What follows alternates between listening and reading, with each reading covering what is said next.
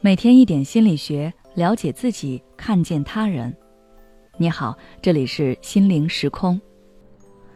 今天想跟大家分享的是，别把小说当现实，你拯救不了这样的人。有一个听友留言咨询，她说，她跟她的男友在一起快四年了，中间分分合合好多次，她真的忍受不了男友的很多种行为，比如。男友因为出生在单亲家庭，妈妈出轨，所以他对女人有一种天然的不信任。这种感情也投射到了他的身上，他不管去哪里见什么人都要跟男友报备。公司同事聚餐，他都不让他去，控制欲和占有欲都极强。除此之外，她的男友还有一点游手好闲和好高骛远，总是说自己会赚大钱。到时候就不用他这么辛苦工作。但这四年，除了第一年男友有工作，后面男友基本都是靠她养着。每次他劝她去找工作，她不是发脾气，就是离家出走。但是每当她觉得自己真的到了极限时，男友都会表现出一副“如果你都不要我，那我就真的完了”的样子。他会痛哭忏悔自己的言行。会跪地求他不要分手，然后他就会心软原谅对方。可是过不了多长时间，同样的剧情又会再次上演。她说，很多时候她看着男友都会觉得他很可怜，爹不疼妈不爱，也没有什么一技之长，离了他就真的活不下去了。也因为这个原因，所以她到现在也不能狠下心彻底跟他分手。听完这段描述，你是不是很震惊，觉得不可理解？这样的男人有什么值得留恋的？其实留住她的不是她的男友，而是她自己。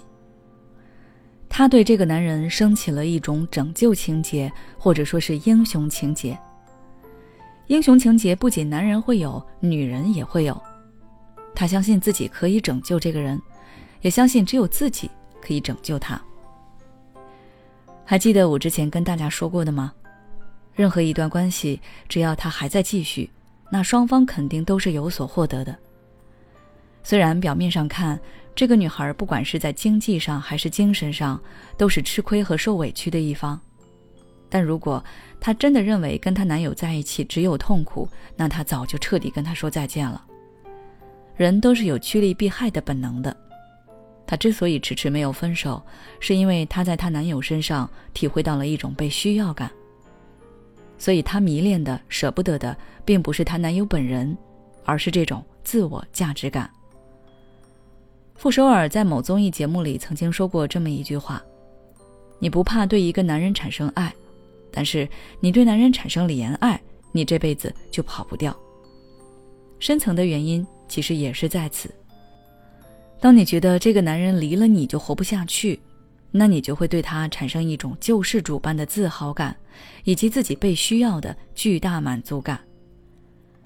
也许在小说和电影里，这种关系的走向是他被你感化，然后奋发努力，你们一起拥抱美好的未来。但是我要告诉你，小说永远不是现实，你做不了他的救世主。奇葩说有一期，马东曾说。